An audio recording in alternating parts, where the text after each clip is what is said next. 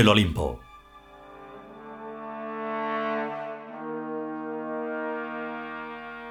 Trigésimo tercer capítulo. Tercera parte.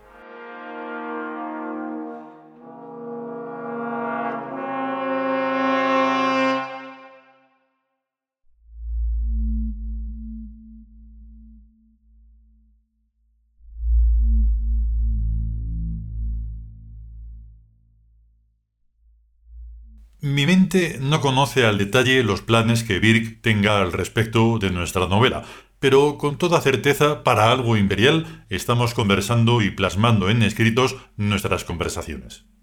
Se dice que los dioses escriben derecho con renglones torcidos, y también que la realidad es más fantástica que la ficción. ¿Quién sabe? Tal vez nos la publiquen o tal vez la publiquemos discretamente nosotros en alguna editorial minúscula como un germen enquistado para reverdecer en algún momento del futuro. Lo que importa es hacer lo que se debe. Y nuestro deber ahora es luchar contra la bestia lo más inteligentemente que seamos capaces. Que nos premien o no es secundario. Nos basta y nos sobra con que no nos castiguen. Si nosotros fuéramos escritores de los corrientes o periodistas, necesitaríamos dinero literario para vivir, pero eso no va con nosotros. Los dioses nos mantienen y holgadamente. Desde luego, hasta la crisis nos está respetando los márgenes de seguridad. Más quisieran poder decir lo mismo los cortes ingleses de la industria y el comercio. Más quisieran, desde luego. Y a lo que íbamos. Quemarnos otra vez no pueden e incluso ni tampoco pueden condenarnos por delitos de opinión, ya que nosotros simplemente opinamos, pero no obligamos a nadie a compartir nuestra opinión de que la humanidad sapiens debe ser sustituida por la humanidad tiud y sus usos y costumbres teocráticos. ¿Nosotros obligar? ¿De qué? ¿Cómo puedes obligar a un gato a convertirse en pájaro? Ni con todos los sermones del mundo. En realidad casi todo lo que nosotros enseñamos ahora ya fue antes dicho de cien mil maneras. ¿Qué es un tiud? Aquello que antes se suponía que era un cristiano cuando había recibido la gracia. ¿Y qué es la gracia? Un ser divino, un espíritu que, graciosa y gratuitamente, venía del numen celestial a habitar en el alma del cristiano, para allí producir y desarrollar sus poderes o virtudes. Pues eso es un tiud.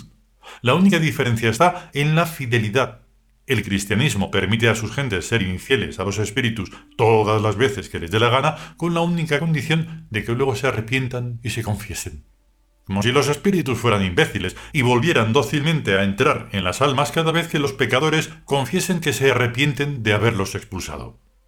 No digo que una vez o dos no pueda pasar, y aún así me extrañaría, pero lo normal es que si alguien te echa de su casa, no vuelvas a poner jamás los pies en ella, ni por más veces que luego te llame.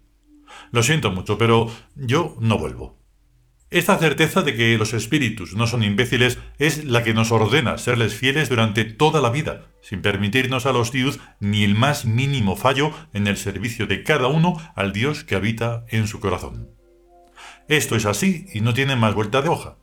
Por eso, el número de tius es tan exiguo si lo comparamos con el número de infieles al espíritu.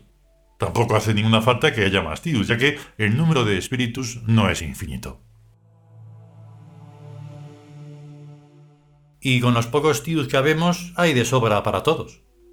Y tanto. Cuando a un espíritu le interesa habitar en un alma, controla el destino desde Birk para que ese tal alma no tenga más remedio que admitirlo y dejarse de tonterías.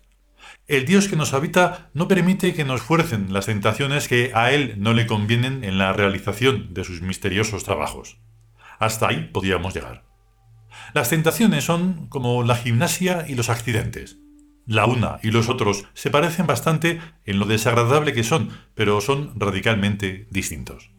La tentación gimnástica nos fortalece, mientras la tentación accidental nos destruye y nos deja inservibles.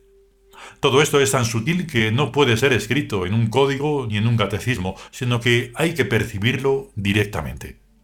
¿Qué almas tienen un espíritu dentro y qué almas no lo tienen ni lo pueden tener? Es algo así como ir por la calle e ir mirando las casas. ¿Qué casas son habitables y cuáles no lo son, ni por más arreglos que les hagan? Ver las almas y el estado en que se hallan es una función que solo los espíritus pueden realizar. Para los espíritus las almas forman parte de su paisaje. En cambio, para las almas sapiens, el único paisaje que existe es el físico, y llegan por tanto a dudar y a no creer en la existencia misma de las almas que ellas son. Una alienación completa y perfecta. Estar tan ajeno a la íntima realidad de uno mismo que llega hasta ignorarse y a no existir sustantivamente sino solo fenomenológicamente. ¡Qué barbaridad! Pues eso es lo que hay en el mundo humano. Fenomenología. Gente que nace, envejece y muere, pero no seres sustantivos permanentes como somos nosotros los tíos. Espíritus vivientes en almas inmortales y en cuerpos sucesivos. Espíritus que se sienten responsables de toda la historia del mundo y de todo el devenir del espacio-tiempo para siempre. Ningún partido político democrático tiene un programa para dentro de cinco siglos, ni mucho menos para varios millones de años. Pero nosotros sí. Al imperio le interesa sobre todo el porvenir del alma y de sus potencias, cuando la humanidad sapiens haya sido superada y dejada atrás en los estratos sedimentarios del olvido. Todo lo contrario de lo que pretenden la American Life y sus rameras democráticas y satánicas, estancar la evolución del alma, o lo que es lo mismo, prolongar el reinado de la bestia, del animal, del cuerpo, aniquilando para ello los valores del espíritu. Esa es la guerra y esos son los adversarios. Horus y Set o Lucifer y Satanás o el héroe ariano y el anticristo cristiano. Varios nombres para dos principios opuestos y contradictorios, alma y cuerpo.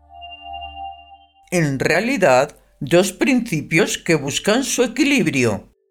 En efecto, Horus no matará a Set, sino que lo vencerá, lo abrazará y se fusionará con él en una síntesis que llamamos Cons. Y el alma no matará al cuerpo, sino que lo vencerá y se fusionará con él en una síntesis que llamamos Tiud, unión hipostática entre el dios y la bestia. La gran armonía, el esquema es muy sencillo, como suelen serlo todos los esquemas, pero sus implicaciones son innumerables y afectan a todos los órdenes del mundo humano, del universo y de la realidad. Tras la periculita del Apocalipsis de San Juan, nosotros vemos la inspiración del imperio que nos preparó ese mensaje para interpretar correctamente a estas épocas en que estamos viviendo y darnos las claves de lo que ha de ser nuestra actuación. Hemos de apoyar la teocracia donde quiera que surja, y hemos de minar la fortaleza de la falacia democrática también donde quiera que surja. Tenemos la garantía de que el imperio enviará sus plagas sobre la bestia y sus democráticos reinos, sobre su falso profeta colectivo de millones de propagandistas y sobre la gran ramera que es la democracia en sí misma en América y en todos sus satélites.